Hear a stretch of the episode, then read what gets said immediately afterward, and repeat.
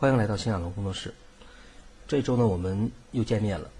那么今天呢，我们将和大家共同探讨的一个话题，就是我眼中的市场节奏。谈到节奏来讲，相信大家呢，可能想到的更多的是音乐。我们知道，组成音乐的最基础元素呢，其实就是音符。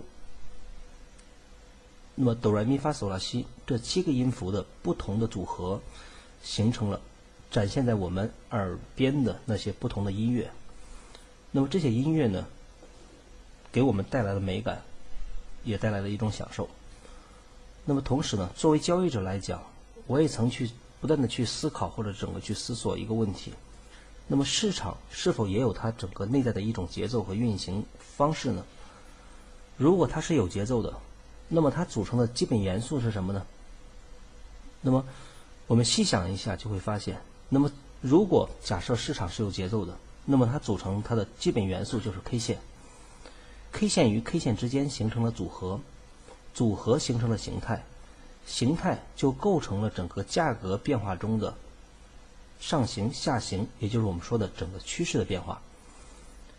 那么如果这个假设是成立的话，那么它中间里边，那么每一个音符之间，或者 K 线与 K 线之间，或者 K 线与 K 线组合之间，或者一个趋势与另一个趋势之间，它们一定会产生某种必然的一种联系。所以呢，也是依据于这种整个假设，在我多年的整个交易过程中，也在不断的去朝着这个方向去努力，试图去寻找到能够解决我们在交易中对于市场节奏把控的一种能力。那么谈到这一点的时候来讲呢，不得不我我们说谈任何一个问题来讲呢，首先我们要回归到根源。那么如果研究市场的节奏上来讲，那么方式会有很多种，可以从整个买点出发，可以从卖点出发，可以从空间出发。但是在这些地方我去真正的去反复思考之后，发现其实最终来讲呢，市场的根本还是要回归到整个趋势方面。所以呢，对于趋势的整个研究上来讲呢，是我的趋势追踪体系中，然后呢非常重要的一个落脚点。那么在前面的几节课中，我们去谈到了趋势雏形，也谈到了有效点，还谈到了节奏线的画法。那么在前面的几讲中，包括在趋势的那一讲中，然后呢，我们谈到了我对于在道氏理论基础上所形成的整个一个新的对于趋势的一种概念。不知道大家是大家还是否记得？那么我们先简单去复习一下。那么这样的话呢，对于我谈下面的我的观点，以及对于市场的一些节奏的认知，然后呢会有一定的帮助。那么趋势来讲呢，作为趋势追踪体系来讲呢，它的一个出发点，那么跟它的定义是不无关联的。那么我们知道，趋势追踪整个体系中来呢。我们对于趋势的定义做了一个最曾经做了一个最基础的判断。大家去想一下，你在你的当我谈到这个定义的时候，在你的脑子里边是不是第一时间就可以浮现出来？如果没有的话，其实大家呢可能只是把前面的课程来讲呢当成了一种呃当成一种快餐，而并没有真正入心。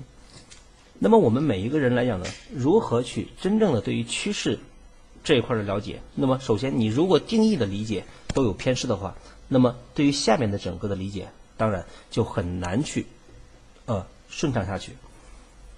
那么我们谈到了趋势的定义里边呢，就是我们说传统的定义里边，那么谈到的是低点，就是在上升趋势中，也就是低点低点的抬高和高点高点的抬高，这是传统定义中的上升趋势。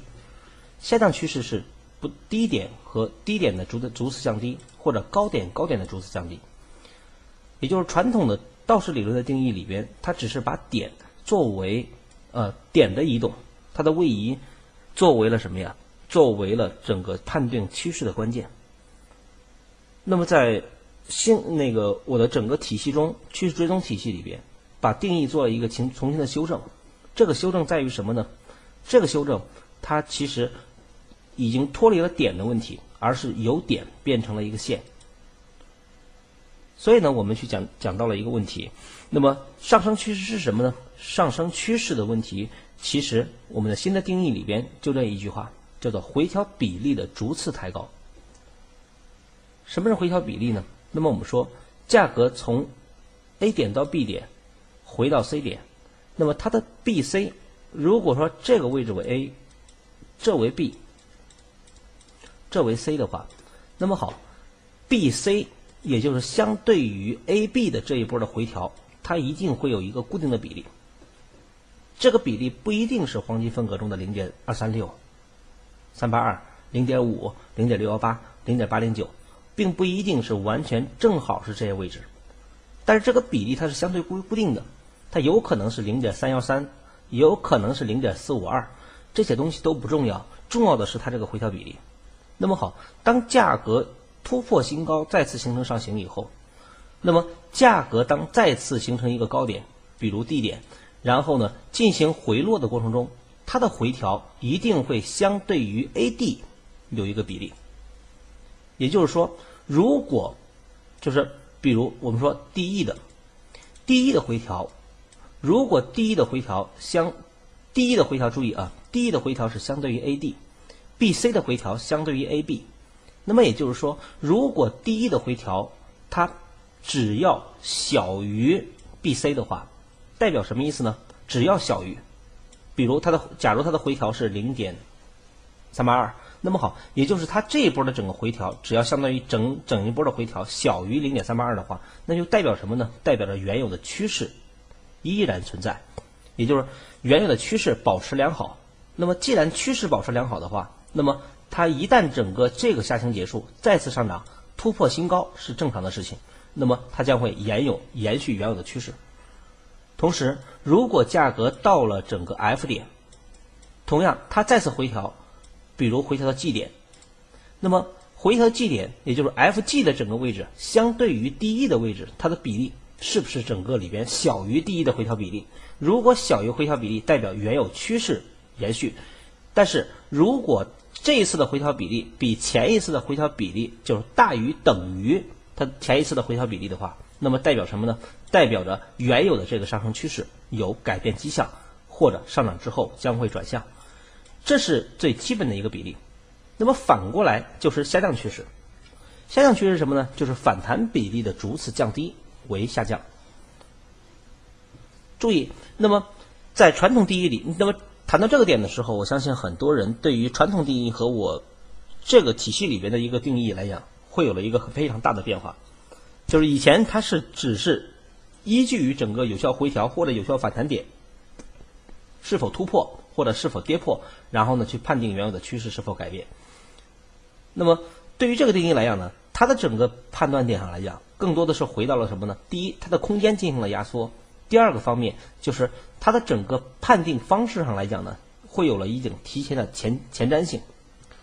那么好，有了这个定义以后。当我们明白这个点以后，那么接下来我们要去思考的一个问题在于什么？通过两个定义的问题，我们大家你能否想到什么？如果你只是停留在这个定义来讲，那么对我们的整个交易或者操作并没有任何的好处，你也只是知道而已。那么好，刚刚我们他说了，我们这一节课谈的是市场节奏。那么我们知道，市场里边有涨有跌，有涨有跌。那么好，组成涨跌，很多时候我们在思考市场构成涨跌或者导致涨跌的原因到底有哪些？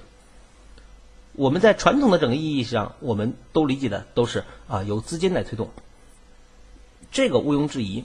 市场的价格涨跌的根源一定是由资金，或者说更准确一点是由净资金的整个流入和流出来去决定的。但是呢，当你去整个当我发现我通过整个这个定义，然后呢反复去进行复盘和不断的去整个实战总结以后，我们发现一个很重要的问题在于什么？原来构成市场涨跌来讲，虽然从根本上是由资金的，但是市场它还有它的运行方式，它还有一个无形的手，然后呢去真正的去导致着价格的涨跌。那么谈到市场的这种看似无序的涨跌。如果想去真正的去了解它的整个运行节奏的话，那么我们还必须从这个定义去出发。出发在哪儿呢？那么我们看第二个部分，我们有两个重要的假设，两个重要的假设。第一个假设是什么呢？叫做一个趋势不结束，另一个趋势不开始。一个趋势不结束，另一个趋势不开始，什么意思呢？也就是说，比如当下行趋势下跌、反弹、下跌、反弹，也就是说，第二次反弹不管反弹多高，只要它的反弹比例没有前一次的反弹比例高，那么就代表着原有的趋势下行不变。不管它跌多少，都是没有关系的。那么好，当价格整个里边逐次的反弹在下行的过程中，只要最后一次的反弹比临近一次的反弹要低，那么证明原有的趋势不结束。什么时候才会结束呢？就是临近的一次反弹比例大于这一次反弹比例，然后诱空之后价格转向，那么就形成了新的趋势。新的趋势，也就是说，每一次的临近的回调。小于前一次的比例，价格继续上扬；小于前一次的比例，继续上扬，直到这个上升趋势什么时候结束呢？直到它的整个回调比例开始不再进行缩小，也就是是有放大，也就是这一次的比例最后一次和临近一次的比例开始有所变化的时候，那么也就代表了原有趋势结束和新的趋势开始。哎，当我们去有了这个假设或者这个想象以后，那么接下来我们要去想一件事儿。想一件什么事情呢？那么我们没有，我们有知道一个上涨回调，一个上涨。如果我们把这个来呢，为上涨的一个五波的上涨，我们把它称为五浪的一个上涨。那么好，每一波的上涨中，我们又知道，比如这次的回调，价格很多时候我们说从上往下，这是一个大的拐点。这个拐点的导致，它是不是刚刚我们再去想，反弹比例逐次降低？那么好，在这个刺激回调，如果我们把这个成为一个大的上升趋势的话，那么好，这个地方称为一个刺激回调，这个地方也称为一个刺激回撤点。那么它的刺激回撤中，当你去缩小一个周期也好，那么它的价格就是一下下来的吗？一定不是，它也会有一个下跌、反弹、下跌、反弹、下跌。当价格整个反弹，也就是说，刚我们说的定义叫反弹比例。这个地方我们把它称为一个下降趋势的话，就把刺激反弹我们称为一个趋势，刺激回撤啊称为一个趋势的话，这个趋势中又包含了一个下跌、反弹、下跌、反弹和下跌，那么也就它也其实就是一个相对较小周期的一个反弹一个趋势，在这个趋势里边，如果想从下往上形成大级别的刺激回撤结束，也大级别的刺激回撤结束，也就是小级别的下行趋势结束。然后呢，转变为整个新的上行结构。哎，当我们看到这一点的时候，我们发现，那么好，这个上行结构什么结束呢？当它整个里边回调改变了，这个回调改变了原有结构以后，那么好，价格又形成了新的下跌。这个新的下跌以后，那么我们发现价格趋势就在这样的一个过程中运行。也就是说，我们可以把一个大的整个上涨可以进行不断的拆分。进行拆分以后，我们会发现，其实每一个趋势就在一个主趋，如果这是一个大的主趋势的话，那么这就是一个刺激回撤。这个部分来讲呢，就是顺应大趋势的一个上涨，这又是一个刺激回撤。而且每一个刺激回撤里边，它又包含了相应的趋势。也就是说，我们会发现。很多时候我们会去再讲一个事情，就是很多人说，比如走到这个地方以后，很多人说啊，低点低点抬高，你按原有的定义，好，回撤跟多。我们这时候在想，回撤在哪儿跟多？有的人会跟到这儿，有的人会跟到这儿，有的人会跟到这一部分，也有人会跟到这儿。那么在哪个地方跟能够更加接近底部呢？这是我们在前期在我们每一个做盘者来讲都要去思考的问题。那么好。通过这个假设来呢，我们说一个趋势不结束，另一个趋势不开始，那它是不是解决了一个问题？就是当价格整个趋势大的趋势向上，我们决定了从这点我就已经知道了。那么好，现在的价格是属于什么呀？属于整体的刺激回撤，而且刺激回撤的下行结构还暂时没有变，那么证明还有下行，直到它的反弹改变临近结构，好，这个地方的回调就成为我们的一个非常重要的一买。其实我们说，如果说一买和二买的话，如果这个区域中后边我们会讲，其实这个区域中有一个一买的方法，这个区域中有一个二买的方法，那么二买的方法来讲呢，往往是一个稳健的区域，也就是它在改变这个下行结构的时候，向下诱空过程中进行买进，往往是一个稳定性的整个跟进点，我们要叫二买。二买的方式来讲呢，这两个买点其实是非常重要的，在刺激回撤低点区域中的一个构建区域。哎，那么今天我们谈的节奏，所以呢，我们先不去谈那个问题，也就是说。市场整个里边，在主要的刺激回撤过程中，然后呢，中间里边又包含了这个刺激回撤里边又包含了一个下行结构。如果这个下行结构不变，证明它的回撤刺激回撤没有到位；如果刺激回撤它的整个节奏改变了，证明刺激回撤结束，然后呢，又空跟入就会形成整个相应的上涨。那么同样的，在这样的一个上涨过程中，它同样也是多数是以震荡上行的。那么震荡上行中呢，比如像这个回撤中的。这个回撤，这个回撤里面，它同样也会包含着一个上涨下跌。那么这个上涨下跌里边，是不是它也会有一个趋势转变的过程呢？哎，当这个点的时候，当有这个假设的时候，我们似乎去想到一个很重要的关键问题，在于市场的节奏在哪儿呢？市场的节奏就是你会发现一个上升结构，这是一个比如我们称为大一，这个称为大三的话。这个称为整个五浪的上涨的话，那么好，在大一里边，它可能会包含了一个五浪，也有可能会是延伸浪，这个不重要，你不会数浪都没有关系，重要的是什么呢？重要的是你通过我们刚刚所讲的定义，好，这个节奏有没有改变？如果没有改变，证明它继续推；如果改变了，证明它要往下，由这个阶段里边转为一个刺激回撤，这个刺激回撤里边又形成了一个新的下降趋势。这个时候什么时候到低点呢？就是这个下降趋势的节奏改变，然后呢进入新的。所以你会发现，什么时候的整个上涨动能会比较强呢？什么时候动能会比较强？如果原有大趋势是向上的，但是现在处于刺激回撤阶段中，下行结构又没有变，好，这个它的上涨的力度会相对偏弱。但是什么时候会比较强呢？是大趋势向上，然后呢？这个下降趋势在这个地方已经改变，改变诱空，好，这个时候再起就会比较强，这就属于什么呢？这就属于三浪三的位置。哎，注意，这就属于三浪三的位置。为什么三浪三的位置起的会比较快呢？如果你我们通过波浪理论，后期有机会我们会给大家讲波浪理论。其实，当你学会节奏变化的时候，也就是趋势追踪体系啊，我的趋势追踪体系以后，你会发现看波浪其实就很简单了。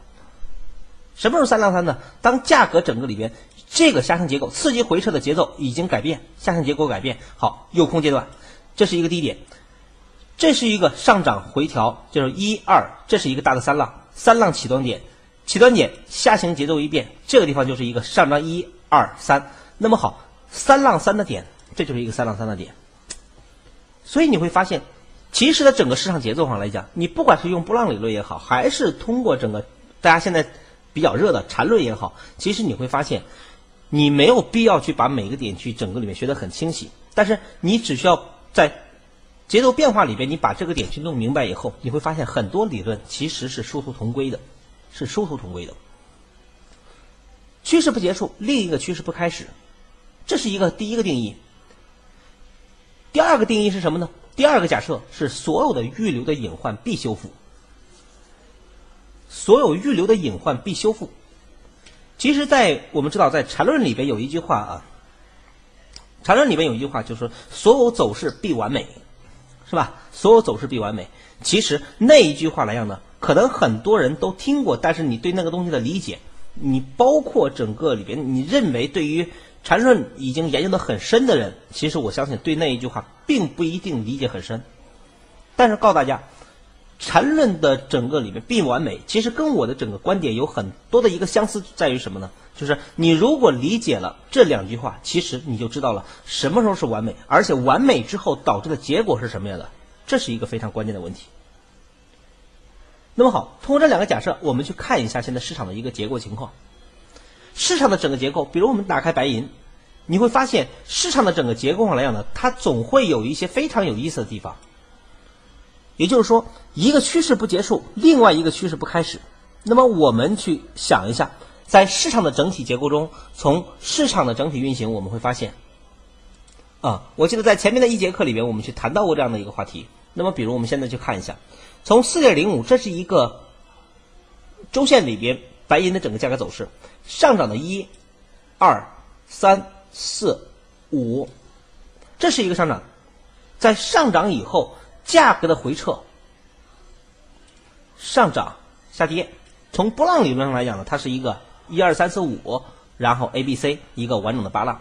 其实，在整个结构分析里边，它这个区域中属于什么呢？也就是说，当它上升整个五波以后，价格的整个回撤，价格的回撤这一波的下跌破掉这样的低点，这个地方来讲呢，你似曾是否似曾相识？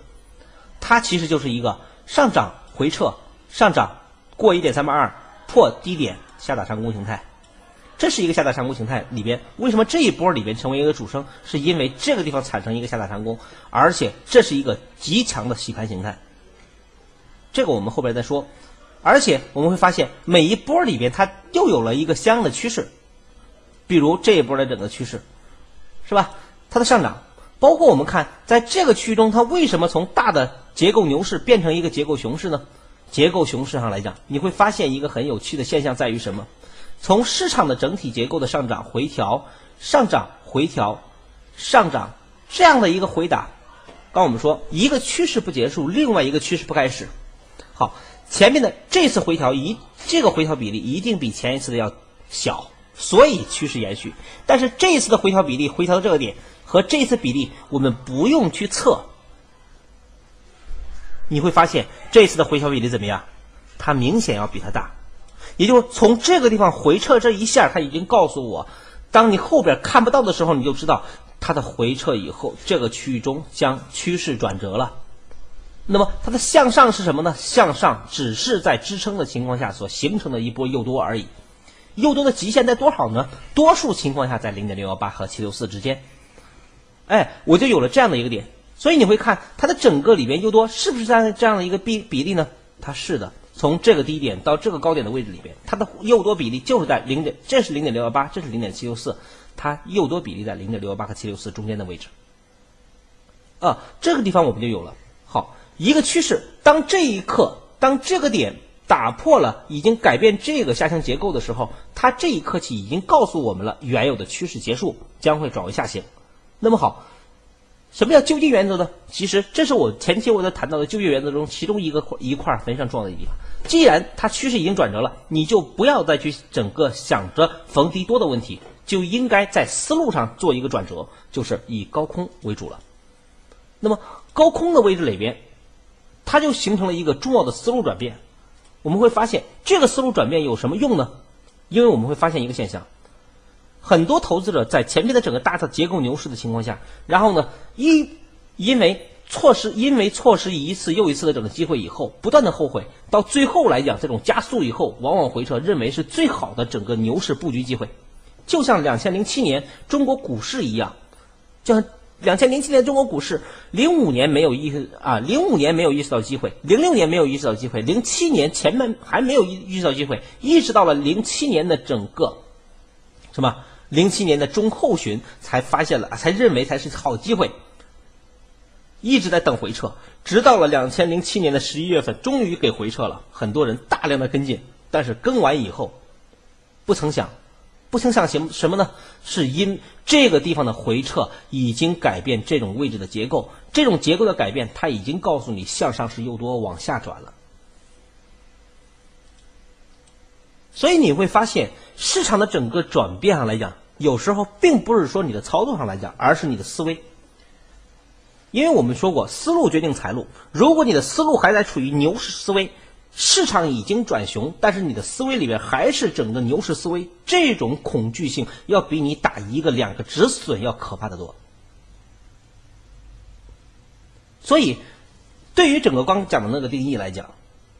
你是否现在有了一个很清清清楚的认识？包括我们所看这一波来讲，你会发现价格为什么在这一波里边它在不断推高？这一波里边它为什么在不断的推高？它不断推高的原因是什么呢？因为很简单，这一波的回调比这一波的回调要小，所以原有趋势保持；这一波的回调比这一波的回调还要小。很多人说不对吧？这波回调比它要大呀，真的大吗？我们看一下，从低点的位置来讲，拉到这个位置，啊，这是一次回撤，它的回撤，注意在这一条线的位置，你看一下，从最高点的位置来讲，有打到这一条线吗？没有，它没有打到，证明原有的趋势。原有的趋势保持，这一线没有达到，而且它为什么从这个地方转折了呢？下跌的反弹啊，下跌的反弹，下跌的反弹，下跌的反弹，看什么？它的反弹比它的反弹要大，证明在大趋势不变的情况下，次级回撤结构在这个地方改变，所以回撤更多，才有了整体的一个位置。所以趋势的运行，它其实，如果你去真正的海里边去洗过澡的话，你去感受一下，当你站在一个海水可以漫过你脖子的地方，你去感受一下浪它们之间是如何去推动的，你会发现特别的有意思。如果说这是一个大的浪形是要往上走，这只是一个阶段性的波浪往下去运行而已。那么好，它运行到一定阶段以后，价格一旦整个区域中比临近的，也就是下降趋势比例已经一旦改变，好，这个时候大趋势向上推，小的趋势诱空以后，这个位置也改变，所以所有的方向都是朝一个方向指向，那就是向上。当朝一个方向指向的时候，它的力量是极大的，力量是极大的。所以很多时候，那么好，这个时候我们就又明白了。如果你善于思考的话，你又明白了一件事情：市场为什么会产生震荡呢？哎，产生震荡的原因，它是不是这样的呢？当前面的价格下跌，下跌，这是一个前面它的向上反弹，这个高点它有一个非常重要的阻力，它有一个非常重要的阻力。那么同样的，如果前面的整个上涨回调上涨这个地方的整个位中又能又有一个非常重要的支撑，也就是说，原有大趋势的上涨这个点对应一个重要的支撑，原有的下跌下行也不变，就原有的上行不变，下边有推动向上的整个作用。原有的下行，这个次大的次级回撤中的下行也不变，上面又有压力，所以它的价格就必须上边有阻力，下边也有阻力。这就是我后边所讲的前啊后有追兵，前有堵截，这个时候价格形成震形成震荡，就自然而然的产生。哎，你当你去换了这样的一个思路，或者说你当去考虑这个点的时候，你是不是感觉到？我刚刚所给的那一个简单的定义，其实它可以演变出一个交易体系和交易方法。也就是说，市场的每一个位中，那么我们反过来推，市场什么时候震荡？震荡的极限是什么？市场什么时候会顺势？顺势的目标是什么？你会发现，其实我们交易中一直在去琢磨的事情，不就是这样的几个点吗？当我们发现。前面有非常重要的整个，当你要往上走，你发现有重要的拦截的地方；当你往下走，下边有重要的堵截的地方。那么好，当两头堵的时候，这个时候就像一个人被前面和后方都会有敌人去进行围追堵截的情况下，你处于一种夹缝中生存。在夹缝中生存的时候，你需要做到一件事情是什么呢？一种是等死，或者是等待时机。作为市场来讲，它不可能去等死，所以它一定会等待时机。等待什么时机？等待时机的方式有几种呢？很简单，一种是我谁都惹不起，前面我也打不过你，后边也打不过你，怎么办呢？我就开始，一开始是打不行，我就开始缩口，缩口缩口缩到最后干嘛呢？其实就是在两个阻力之间形成收敛三角。哎，你发现没有？你发现为什么每一次非农的时候，或者多数的重要数据的时候，会产生整个收敛三角形呢？因为收敛三角形它是明显产生收敛三角形的根本在于前有堵截，后有追兵，它没有办法，所以必须在这个区中。那么这种区域的变化来讲呢，它往往会干什么呢？往往会去等待消息。消息干什么？消息能帮他方选择方向吗？不能。但是它可以干一件事情，它可以在一个阶段里边，然后呢进行整个一个方向的突破。好，这是一种，还有一种方式是什么呢？当前有堵截，后有追兵的时候，这个时候他需要做一件事情。如果两方我们把它比喻成人的话，作为我们一个个体来讲，我会打一次，我靠近他一次，我发现打不过，回来了，又靠近他一次，发现打不过，又回去了。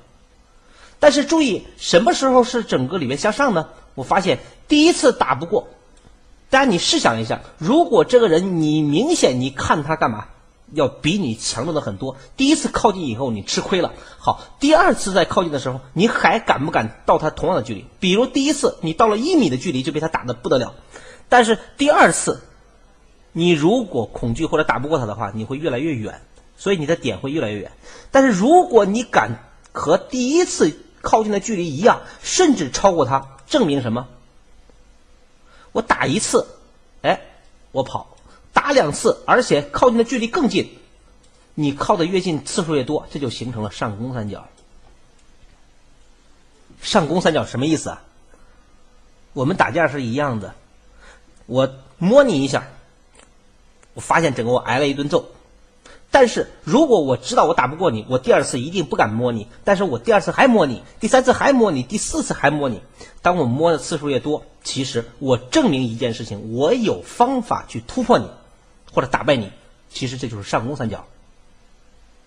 那么好，这个比喻以后，我不知道你是否对于阻力的判定有啥？后边的阻力我们还会去讲。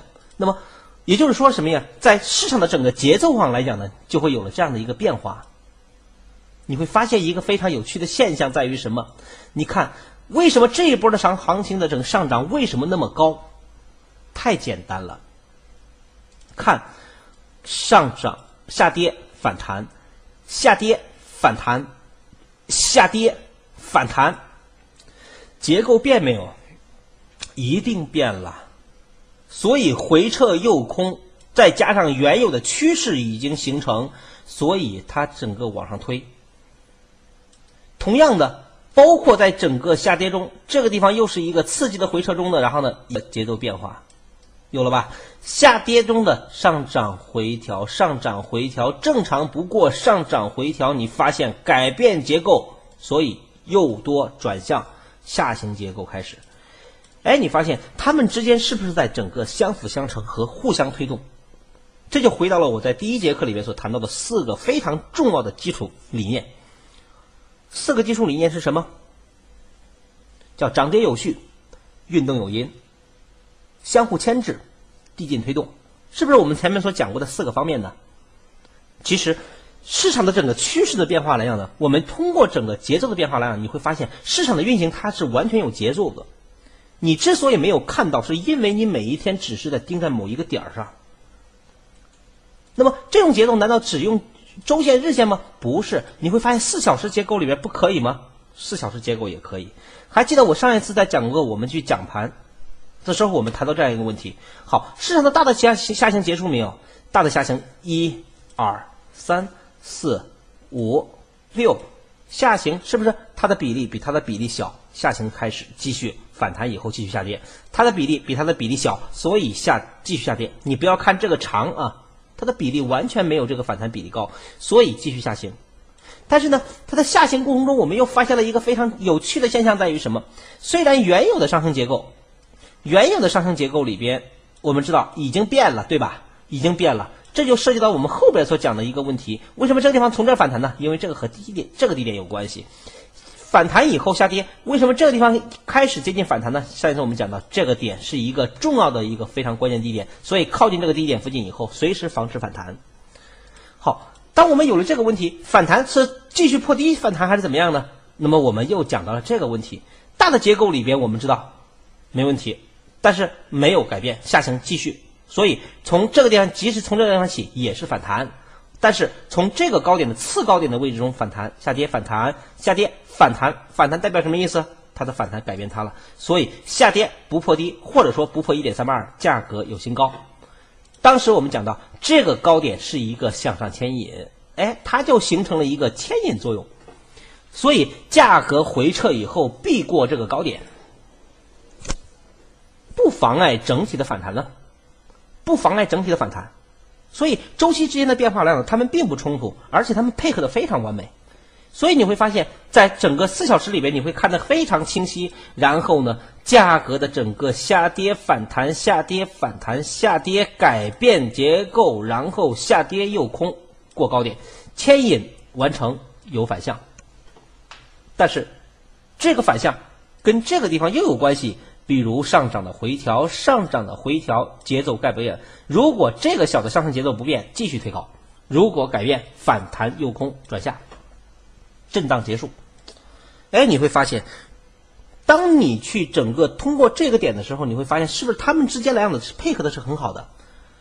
市场，我们说每一个涨跌没有无源之水，无本之木，价格之间的变化其实是非常有意思的，只是你没有看懂。我看这一段时间里面，有的人去反馈，然后说：“哎呀，老师整个听不懂，听不懂是正常的，因为什么？”因为它有一个现，因为现在的整个课程里边，我是讲框架性的，细节的整个知识点，你需要去，我需要每一个知识点要去给你讲，讲完以后你自然明白。现在前期来讲，我始终这样去讲，为什么我们要去讲框架的东西？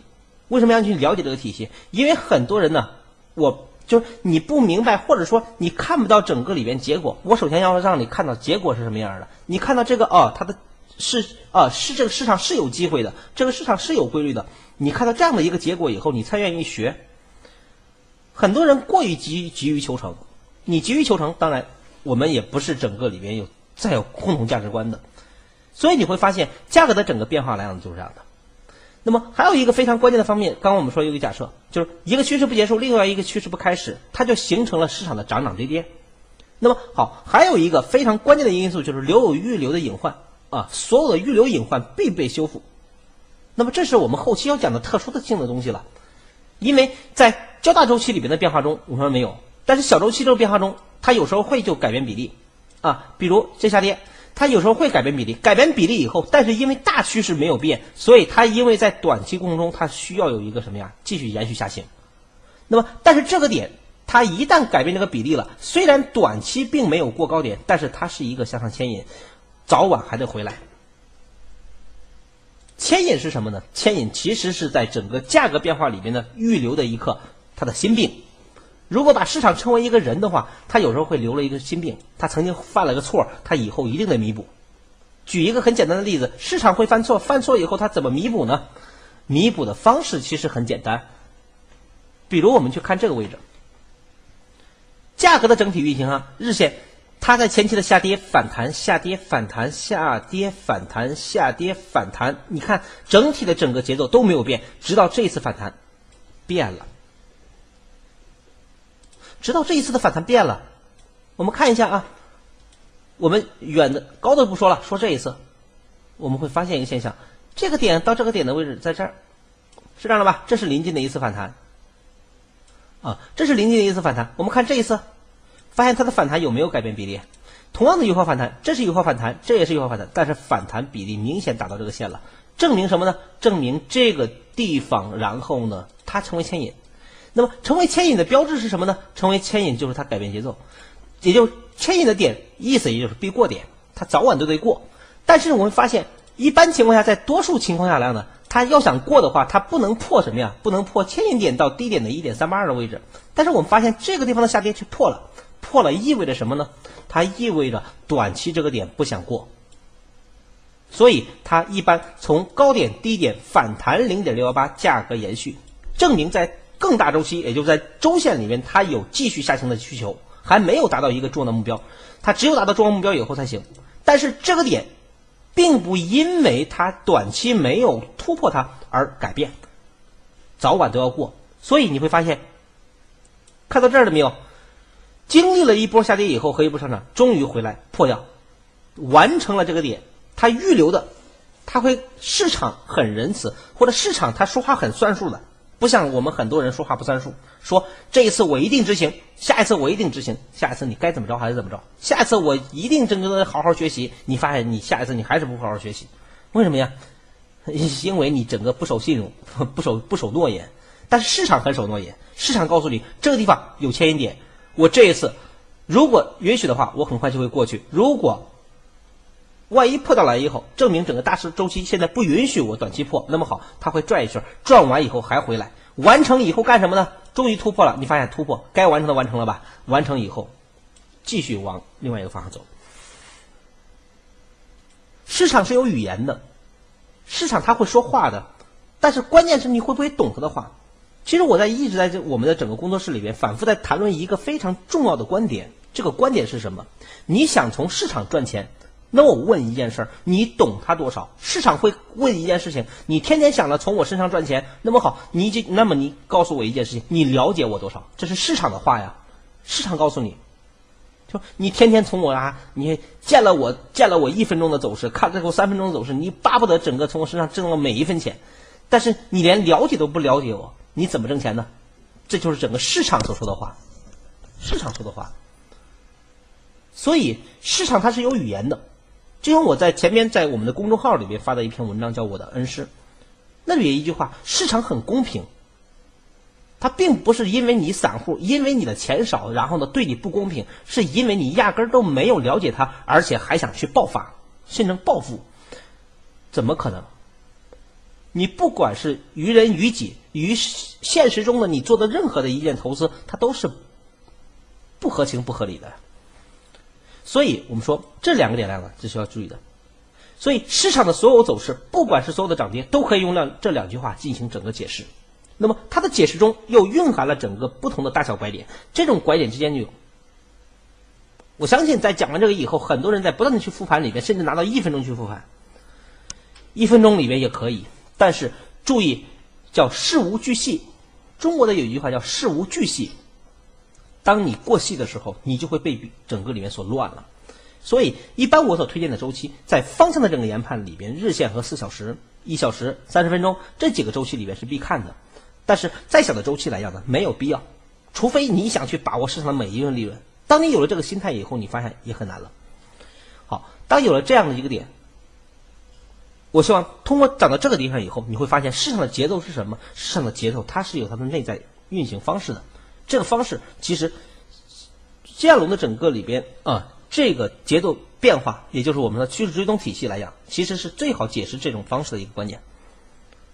而且它里边已经完全囊括了整个我们所说的所谓的波浪理论也好，缠论也好，很多点其实都囊括其中，而且比那些点可能更精细。